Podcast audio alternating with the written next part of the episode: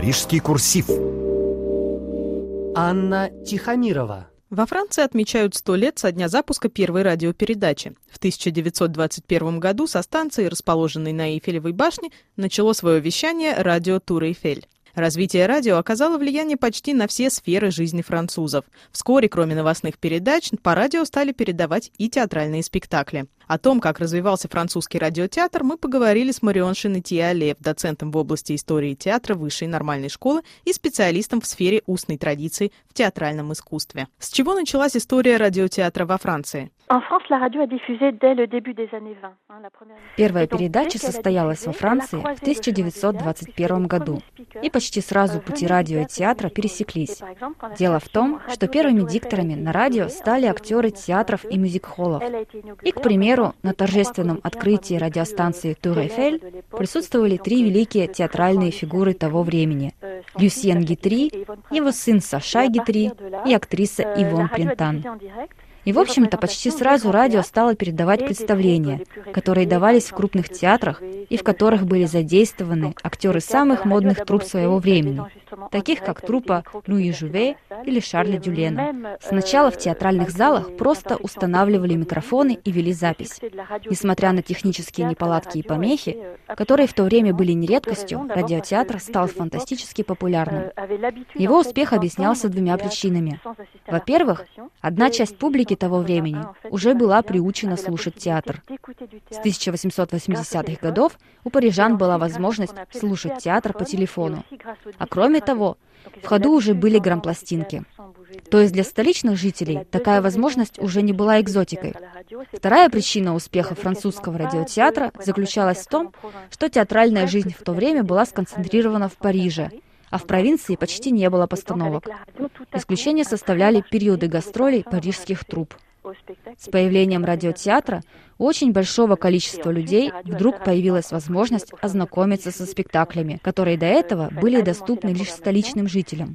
Наконец, по мере развития радиотеатра, радиостанции пришли к пониманию необходимости разнообразить свои программы и начали записывать спектакли напрямую в студиях. В это же время стали появляться радиотеатральные труппы. Вскоре их стало очень много. Почти у каждой региональной станции была своя радиотруппа, и они были продуктивны. И примерно до 1950-х годов драмы даже передавались в прямом эфире из студий. Это было рискованным делом, поскольку если актер ошибался в прямом радиоэфире, исправить это или замять было значительно сложнее, чем на обычных театральных подмостках. Чтобы вы могли представить себе интенсивность работы, в 1962 году радиостанции передавали более 15 часов театральных постановок в неделю.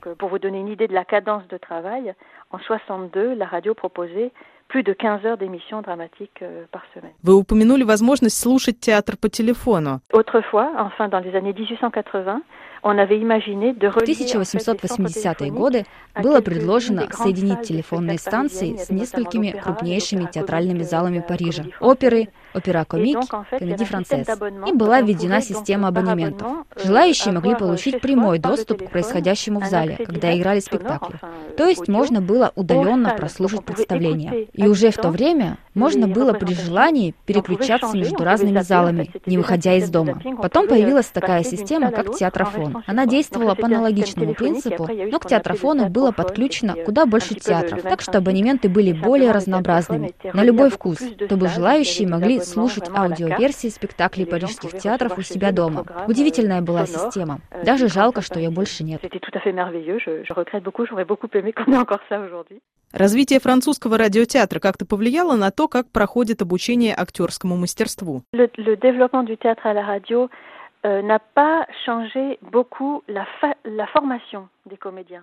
Оно не сильно изменило методику обучения, но сказалось на манере актерской игры и серьезно повлияло на ожидания и вкусы театральных зрителей. Что касается актерского образования, с 1935 года в актерской школе Комедий Францесс были занятия, на которых ставили манеру говорить, адаптированную для радио. И постепенно, кто-то быстрее, кто-то медленнее, актеры учились говорить и играть именно для радио. Кстати, также это работало в случае с кинематографом, который появляется и развивается примерно в это же время. Но надо признать, что даже сейчас не очень много актеров, которые работают именно с голосом и исследуют его театральные возможности у микрофона. Но появление радиотеатра и кинематографа помогло выявить искусственное и наигранное, на что раньше просто не обращали внимания. Радио сразу привлекло внимание к лишнему актерскому пафосу, чрезмерной артикуляции. Спектакли для передачи по радио требовали более естественной манеры говорить. Актеры начали внимательнее следить за голосовыми нюансами, интонациями, работать над шепотом, тональностью. Но процесс обучения при этом не особо изменился, причем даже до сих пор. Donc elle a beaucoup changé le jeu, elle n'a pas beaucoup changé la formation. à vrai dire, même, même encore aujourd'hui d'ailleurs. А как сказалось появление театра на радио на постановочном процессе? Alors, la radio a joué pour le coup un rôle absolument capital dans la production dramatique.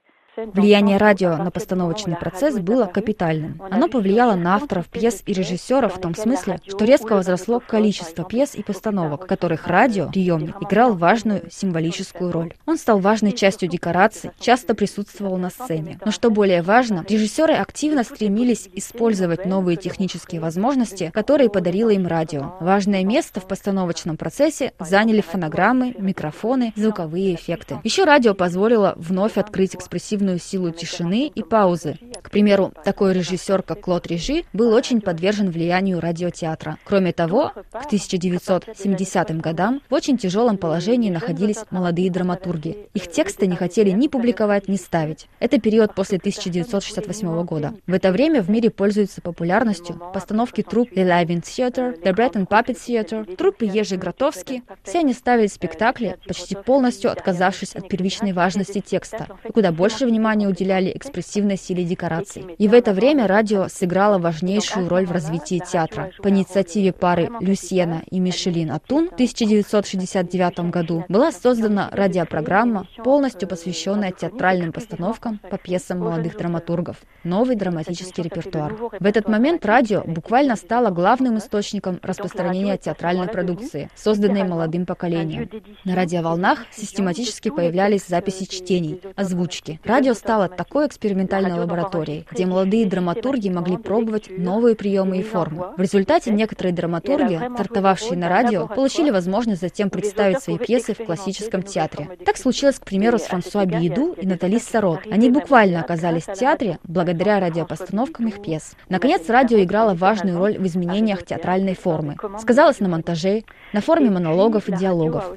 Радиотеатральная драматургия дала дополнительный позитивный импульс для развития классической театральной драматургии. И даже сегодня радиостанция France Culture играет очень важную роль в развитии драматургии, так как располагает бюджетом, позволяющим заказывать драматургам пьесы. Кроме того, именно она крупнейший работодатель для актеров во Франции. То есть радио вообще является крупнейшим работодателем для актеров в стране. des textes à des auteurs et elle est à cet égard le premier employeur de comédiens en France. La radio, actuellement en France, est le premier employeur des comédiens. Donc elle joue aussi ce rôle dans la production dramatique. Кого бы вы назвали крупнейшими фигурами французского радиотеатра? Может, среди них были иностранцы, возможно, э, русские голоса? Ah, alors, euh, donc ce qui est très amusant, c'est que les grandes figures du théâtre à la radio étaient, et sont d'ailleurs encore, les grandes figures du théâtre. Крупнейшие фигуры радиотеатра, как в прошлом, так и сегодня, являются одновременно и крупнейшими фигурами театра. И это не очень удивительно. Речь об актерах с характерной вокальной манерой, очень индивидуальной. Для радио это всегда было большой удачей. Оно нуждается в уникальных голосах, выходящих за пределы обычного. Радиотеатр, как и обычный театр, требует мощного присутствия актера, его ауры, силы его игры, в данном случае вокальной. Среди самых известных актерских голосов второй половины 20 века можно назвать Роже Блена, Жана Тапара, Марию Казарес, Алена Кюни, Мадлен Рено. Были иностранцы. Было много актеров румынского происхождения. Ну и русские голоса тоже были. Среди этих русских голосов один из самых незабываемых был у Людмилы Людмилы Питоевой, Тани Балашовой и Лили Кедровой. Иностранные голоса были очень важны для того, чтобы сформировать восприятие слушателей. И в наши дни самые интересные голоса в сфере радиотеатра принадлежат крупным актерам, будь то Жанна Моро или Микаэль Лонсдейл. Et euh, encore aujourd'hui, d'ailleurs, les voix radiophoniques les plus intéressantes, ce sont celles des grands acteurs. Jeanne Moreau, euh, etc. В какой форме радиотеатр во Франции существует сегодня? Aujourd'hui, c'est un petit peu plus complexe. Disons que euh, le théâtre à la radio aujourd'hui est très dépendant des conditions économiques Сейчас все немного сложнее. Скажем так, сегодня радиотеатр часто очень зависим от экономических условий. И часто эти условия делают невозможным создание продукта очень высокого качества, включая качество актерской игры. Просто потому, что нет времени на детальные репетиции. Производство идет очень быстро. Оно такое поточное. И это, конечно, не может не сказываться на качестве со строго драматургической точки зрения. Современный французский радиотеатр производит очень много интересного, но, пожалуй, чаще в несколько иных жанрах. То есть на France Culture еще выходят очень хорошие радиоспектакли. Эта станция крупнейший производитель. Там есть две чудесные программы «Театр Иси», в которой можно послушать важные французские и иностранные тексты различных эпох, и «Фиксион театра». Там можно послушать спектакли, аудиосериалы и прочие театральные представления. Но, пожалуй, сейчас все же спектакли на радио уступают по популярности аудиосериалам. Mais ce sont les feuilletons, en fait, qui sont euh, à la mode aujourd'hui. Марион Шенетьялев также принимала участие в проекте АНР ЭКО под руководством Мари Мадлен Мерван Ру. Этот проект был посвящен созданию аудиальной истории театра.